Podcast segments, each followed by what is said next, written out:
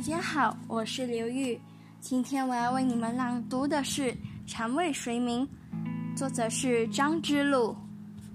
第十九章：小镇。经过两天一夜的旅途，父女俩来到了四年前楚依然住过的县招待所。这时候。楚依然才突然意识到，在这样一个有十几万人的县里，找到一个叫边玉的孩子，是多么的困难。况且边玉的家不在城里，边玉四年前来信的信封早已丢失了。但楚依然确信，他只要到了那个采石场，一定会找到边玉的家。楚依然找到当年他帮助工作的单位，那个单位领导给他们派了一辆车，陪着他们来到采石场。楚依然和秀男走在崎岖不平的山路上，逢人便打听，询问他们知道不知道一个叫边玉的孩子。可是整整一天找遍了整个采石场，没有人知道边玉。秀男想起了他在华大附中寻找边玉的情景，会不会根本找不到呢？会不会他只在秀男危机的时候才自己出现呢？到了吃晚饭的时候，什么结果也没有。是不是你们记错了名字？开车的司机问。不会，楚依然坚定的回答。是不是沿街要饭的乞丐呀？说个假名字骗你们？不是，这孩子绝不是那种人。好吧，开车的司机被楚依然的坚定感动了。明天我跟着你们一个村一个村的找，只要在我们县里有这个人，不信就找不到。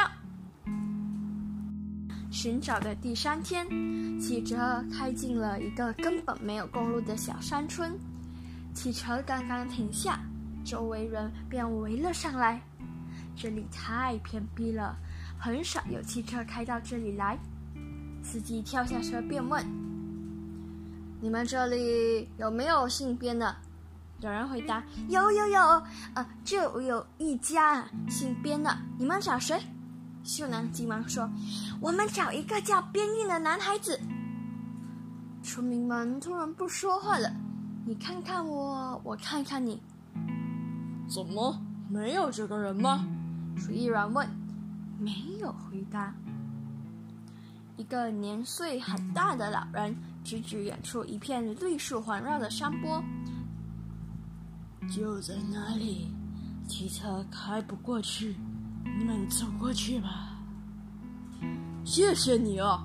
楚一然向老人点点头，心中充满疑惑。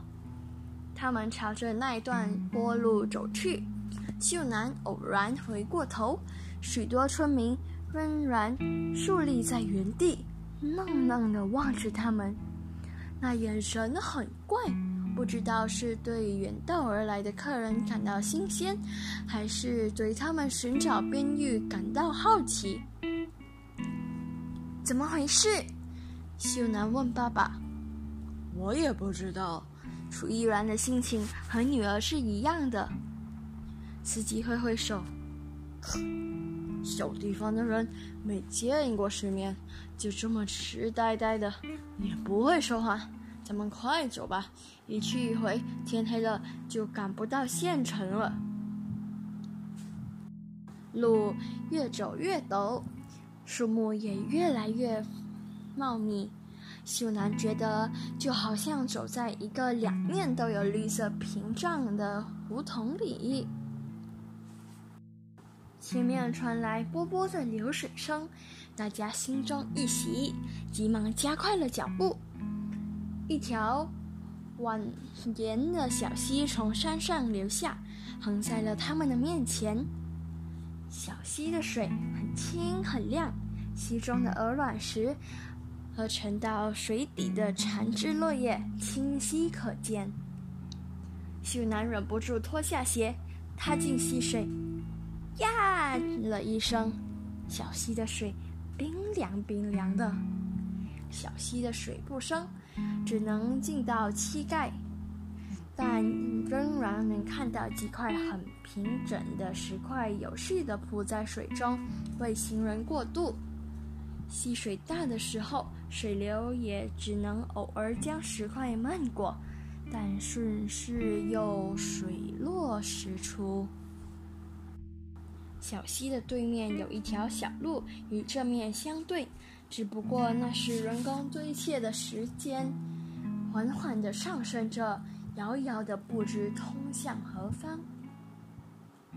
秀男觉得眼前一片空旷，这里的微风，这里的细雨，这里的空气，仿佛都被染成一片淡淡的绿色。穿过小溪，走上石阶，秀男一愣，就在头顶上。秀男听到了蝉的鸣叫声，秀男仔细倾听，那叫声与北方的蝉叫声没有任何区别。秀男不由得想到，南方人说话和北方人说话就有那么多大的差别，怎么蝉的叫声就没有区别呢？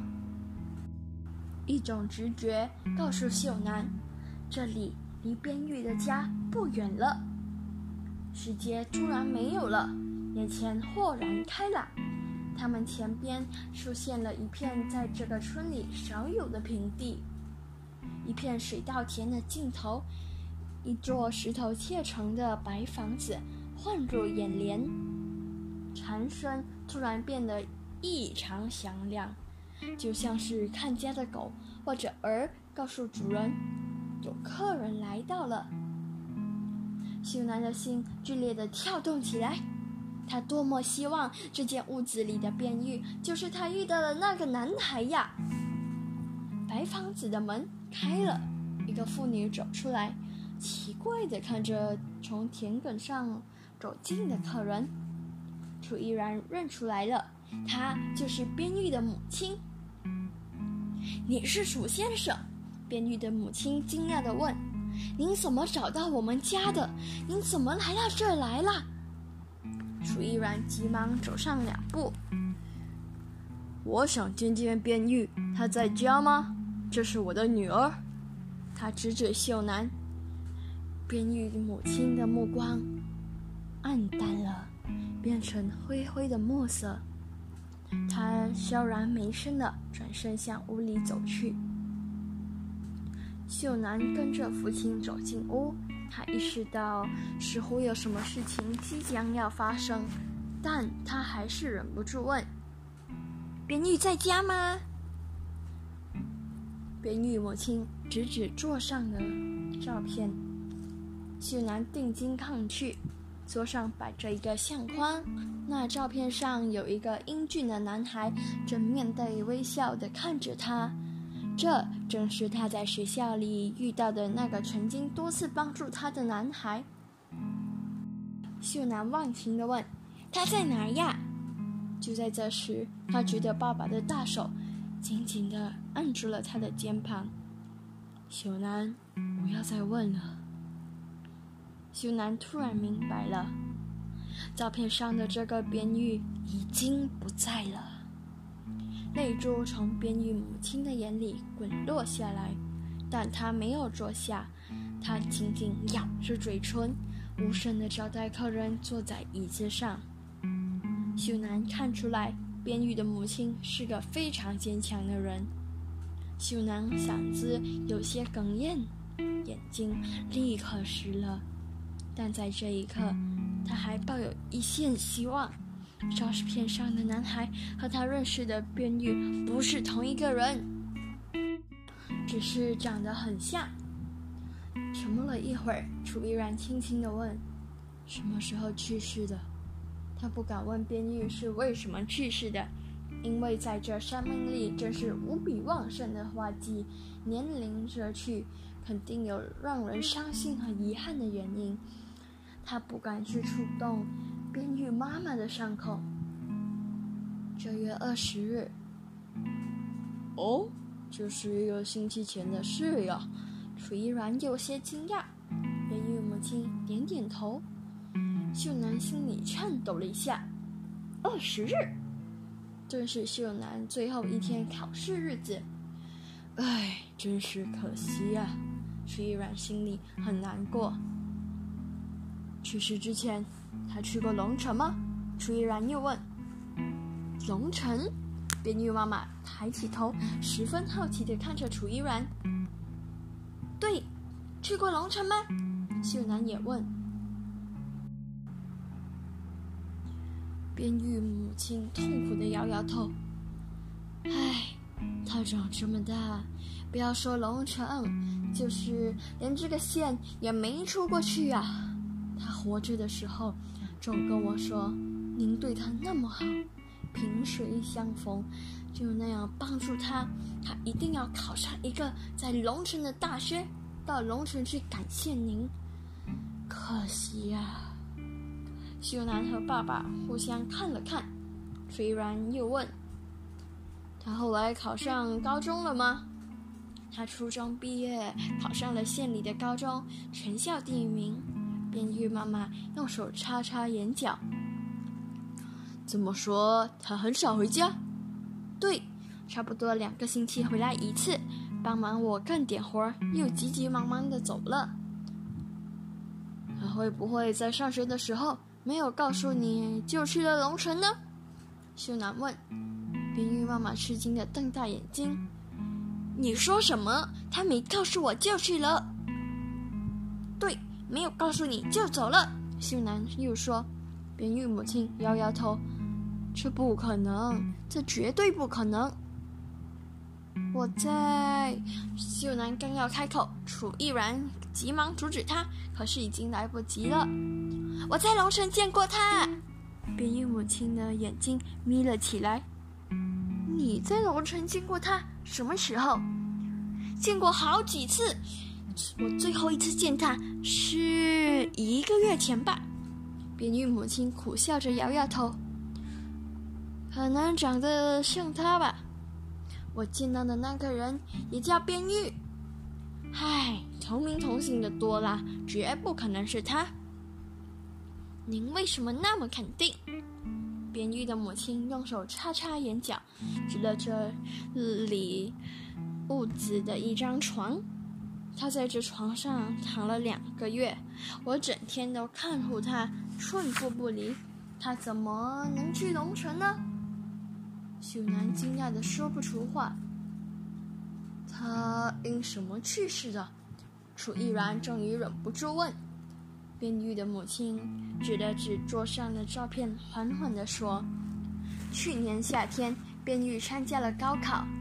他本以为自己能考上大学。”可是公布分数的时候，他却以一分之差落选了。他不相信自己的成绩这样低，到县里查了很长时间，但是没有结果。回到家里，他三天三夜不吃不喝，就一直躺在床上。起床以后很少讲话，整日就是拼命的干活。